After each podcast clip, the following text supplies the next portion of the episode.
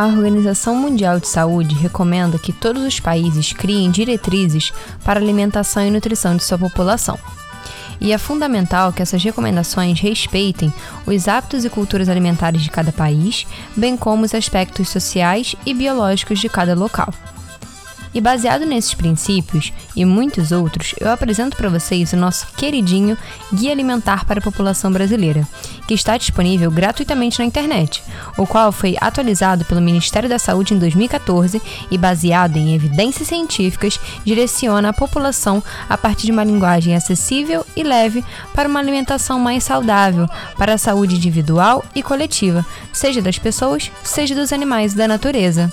Prazer, eu me chamo Roberta Breves e eu tenho 20 anos. Sou estudante de nutrição da Universidade Federal do Estado do Rio de Janeiro e esse é o Panela de Pressão, um podcast que desde sua primeira temporada tem sido apoiado pelo programa de extensão Sabec Unirio. Sejam bem-vindos ao primeiro episódio da segunda temporada do Panela de Pressão. E é claro que só poderia ser destinado ao guia, esse documento tão importante que citei diversas vezes durante a primeira temporada. Bora lá conhecer e divulgar mais o guia, minha gente? Simbora!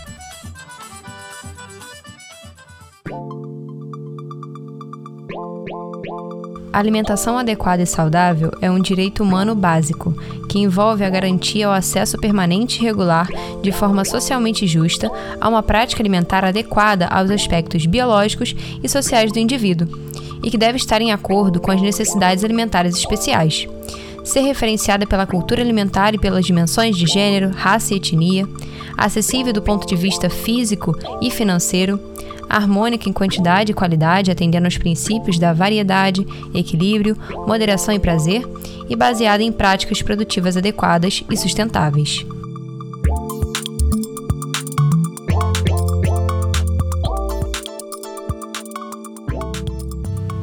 Esse é um dos parágrafos iniciais do nosso guia. A partir dele e de outros, conseguimos perceber como essa produção leva as pessoas a questionarem e pensarem mais sobre alimentação, algo que, em virtude das demandas do cotidiano, é deixado de lado. Ter um olhar crítico para o padrão da alimentação atual é fundamental, já que os casos de mortalidades causados por diabetes, doenças cardiovasculares e obesidade são extremamente influenciados pelos alimentos que as pessoas consomem. Porém, em uma sociedade desigual, uma grande parcela não tem essa possibilidade de escolha por produtos mais naturais e saudáveis, tendo em vista que muitas vezes elas nem têm acesso a eles, e isso, sem dúvidas, influencia diretamente na saúde dessas pessoas. E quando pensamos em alimentação, esse cenário deve ser levado em consideração. O guia é enfático no que diz respeito aos sistemas alimentares. No Brasil, o sistema alimentar dominante é baseado na monocultura, latifúndio e produção de animais de abate. Esse sistema é sustentado às custas de utilização de uso contínuo de antibióticos, resultando em poluição do solo e aumento do risco de contaminação de águas subterrâneas e de rios, lagos e açudes da região. Além disso, essas monoculturas de soja e milho dependem de agrotóxicos e do uso intenso de fertilizantes químicos, condições que acarretam riscos ao meio ambiente, seja pela contaminação das fontes de água, seja pela degradação da qualidade do solo e aumento da resistência de pragas, seja ainda pelo comprometimento da biodiversidade. Com isso, nosso guia defende sistemas que promovem o uso sustentável dos recursos naturais, que produzem alimentos livres de contaminantes, que protegem a biodiversidade, que contribuem para a desconcentração das terras produtivas e para a criação de trabalho, e que ao mesmo tempo respeitem e aperfeiçoem saberes e formas de produção tradicionais, as quais são chamadas de alimentos orgânicos e de base agroecológica. Portanto, sistemas ambientalmente e socialmente favoráveis, que levem em consideração não somente o bem-estar humano, mas também o de outros animais e da natureza.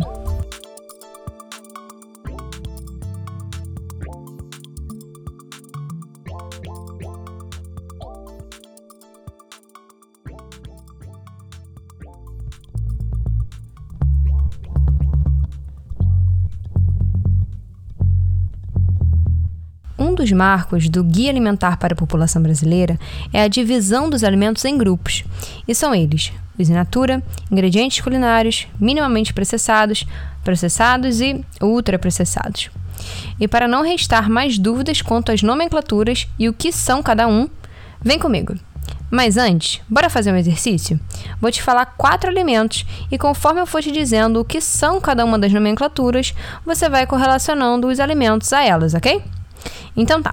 Os alimentos são farinha de milho, milho em espiga, salgadinho de milho de pacote e milho em conserva.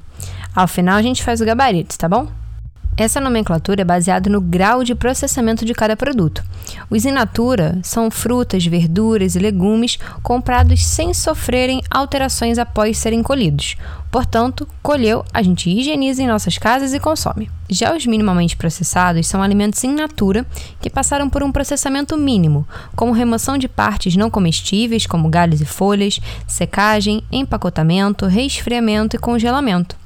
Esses alimentos são representados por grãos como feijões e lentilhas, pelos cereais como arroz e trigo, além das farinhas, as quais são feitas a partir da moagem do grão e do cereal. Além disso, são considerados alimentos minimamente processados massas frescas ou secas, aquelas que encontramos nos mercados, e a lista de ingredientes só tem farinha de trigo e água. Segundo as recomendações do guia, devemos basear a nossa alimentação em alimentos in natura e minimamente processados, pois eles preservam as qualidades nutricionais dos alimentos vindos da natureza. Os ingredientes culinários são açúcar, sal e gordura, os quais devem ser utilizados moderadamente nos preparos, apenas para realçar o sabor e trazer suculência a refogados, por exemplo. Além disso, temos os processados, os quais envolvem a adição de sal, açúcar, gordura ou vinagre, além de passarem por processos como cozimento, fermentação e defumação. E são representados pelas conservas, como legumes em salmoura, bem como compotas de frutas as quais ficam imersas em caldas de açúcar. Os queijos que possuem apenas leite e sal em sua composição também podem ser considerados processados, assim como os pães, constituídos apenas por farinha, água, sal e fermento. E cá entre nós, né? O pão não precisa de nada mais além disso. Conforme o guia, devemos limitar o consumo dos processados, tendo em vista que os ingredientes e os métodos de processamento utilizados na fabricação alteram de modo desfavorável a composição nutricional dos alimentos. Além disso, a adição de sal ou açúcar é em geral em quantidades muito superiores às usadas em preparações culinárias em nossas casas. Então, na hora de comprar os produtos processados, devemos nos atentar aos rótulos, a fim de buscar uma escolha com menos teores de sódio, sal e gordura.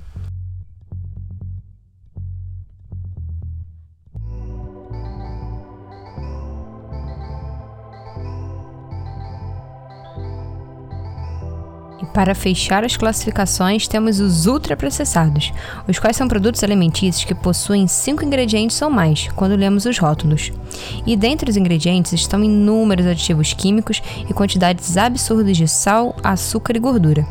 O consumo desse tipo de produto deve ser fortemente evitado, sobretudo pelas crianças, tendo em vista que o hábito de consumir esses alimentos, bem como substituí-los in natura por eles, está fortemente atrelado às doenças crônicas não transmissíveis, como diabetes, hipertensão e obesidade. Os alimentos ultraprocessados incluem vários tipos de guloseimas, bebidas adoçadas com açúcar ou adoçantes artificiais, pós para refrescos, embutidos e outros produtos derivados de carne e gordura animal, produtos congelados prontos para aquecer, produtos desidratados como macarrão instantâneo e temperos prontos, e uma infinidade de novos produtos que chegam aos mercados todos os anos, incluindo vários tipos de salgadinhos de pacotes, cereais matinais, barras de cereais, bebidas energéticas energéticas, entre muitos outros. Pães e produtos panificados tornam-se alimentos ultraprocessados quando, além da farinha de trigo, leveduras, água e sal, seus ingredientes incluem substâncias como gordura hidrogenada, açúcar, amido, soro de leite, emulsificante e outros aditivos. E aí, conseguiu correlacionar os alimentos que te falei com as classificações? Então confere o gabarito. O milho em espiga é in natura. A farinha de milho, minimamente processada. O milho em conserva, processado. E o salgadinho de milho em pacote é ultraprocessado. Que tal fazer esse exercício na hora das compras?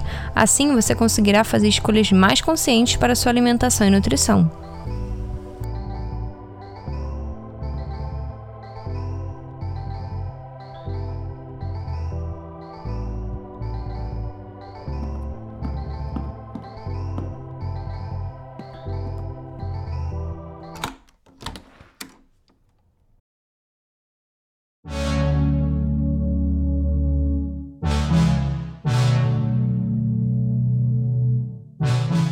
O Guia Alimentar é um marco na nossa história e nas políticas públicas nacionais de alimentação e nutrição, porque ele trata muito a comida com respeito, bem como as nossas tradições culturais, a nossa história, é, o nosso comer social, o comer afetivo, o comer com memória. Ele leva tudo isso em consideração. Na época que ele foi lançado, isso foi um, um, um grande diferencial nele e até inspirou muitos outros guias alimentares em muitos outros países. Eu acho muito importante que o guia ele aproxima as pessoas da, da alimentação tradicional brasileira, do arroz com feijão, dos vegetais, da diversidade que a gente tem de frutas, de legumes e verduras. Eu acho incrível que ele exalta a importância da comida e não só dos nutrientes, porque a gente na nutrição sempre é, deu muito mais importância aos nutrientes e não à comida que as pessoas comem. Porque na verdade a gente não come nutrientes, a gente come comida que é um veículo de nutrientes também. Mas a comida tem todo um espaço de afetividade, de história, de memória afetiva, né? Então eu acho que ele tem esse grande diferencial, ele é muito potente, né? Ele é muito bonito. Esse áudio que vocês acabaram de ouvir é da doutora Camila Estima, que é nutricionista clínica e que atua com comportamento alimentar. Fico muito feliz de te receber aqui no primeiro episódio do Panela de Pressão, pois admiro muito seu trabalho e é bastante inspirador. Sem dúvidas, Camila, o guia é realmente um marco, né? Para a alimentação e nutrição do Brasil e do mundo, já que muitos países adotam e se inspiram em diretrizes do guia brasileiro. E como você enxerga o guia alimentar impactando na segurança alimentar e nutricional da nossa população? E eu acho que ele é, está muito atrelado à questão da segurança alimentar, porque como ele exalta muito a comida, a comida brasileira, o arroz com feijão, a farinha, a mandioca, os nossos vegetais tradicionais, é, ele de certa forma ele normaliza essa comida, que às vezes pode ser depreciada, que às vezes pode ser colocada como uma comida com menos valor. Então acho que ele é um trabalho que traz uma potência na valorização da alimentação, da comensalidade, do comer com as outras pessoas. Isso está muito na essência do combate à insegurança alimentar, né, que as nossas políticas públicas tanto prezam. Que fala maravilhosa. E complementando isso que a Camila nos disse, algo que o guia frisa bastante é essa importância da comensalidade, de comer em conjunto e compartilhar prazeres e construir memórias à mesa. Mas também fala sobre o impacto que cozinhar e preparar as refeições tem para a saúde do indivíduo. E isso é fantástico.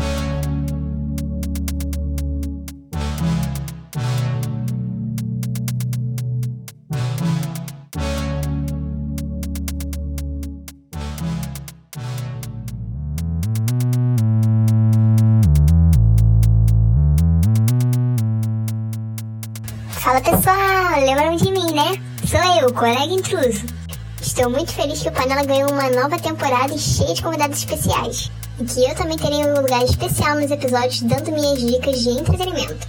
E para o primeiro episódio, claro, queria indicar para vocês a versão resumida do Guia Alimentar. É super curtinho e gostoso de ler, e o link para acessarem está disponível no site do Panela. Para vocês entrarem no site, eu vou deixar o link sempre disponível na legenda dos episódios, ok? Valeu, pessoal. Até semana que vem. Bora levar o guia alimentar para muitas e muitas pessoas. Nossa, falar do guia alimentar é tão gostoso e gratificante. Eu espero muito que com esse episódio eu tenha conseguido levar para vocês um pouco do que é o nosso guia e de suas recomendações para promover saúde, bem-estar e qualidade de vida para nós e para a Mãe Terra, que é tão abundante e capaz de nos proporcionar alimentos e recursos naturais. Começamos bem, né? Com uma convidada ilustre especial, primeira dica fantástica do intruso e com um assunto fenomenal. Estamos apenas começando, tem muito ainda por vir com essa segunda temporada. Lembre-se de acompanhar no Instagram, arroba podcast Panela de Pressão, para vocês saberem assim que o episódio da semana for liberado, bem como conhecer mais sobre os convidados e da dica do intruso. Gratidão por esse novo ciclo do Panela e até a próxima com mais um Panela de Pressão.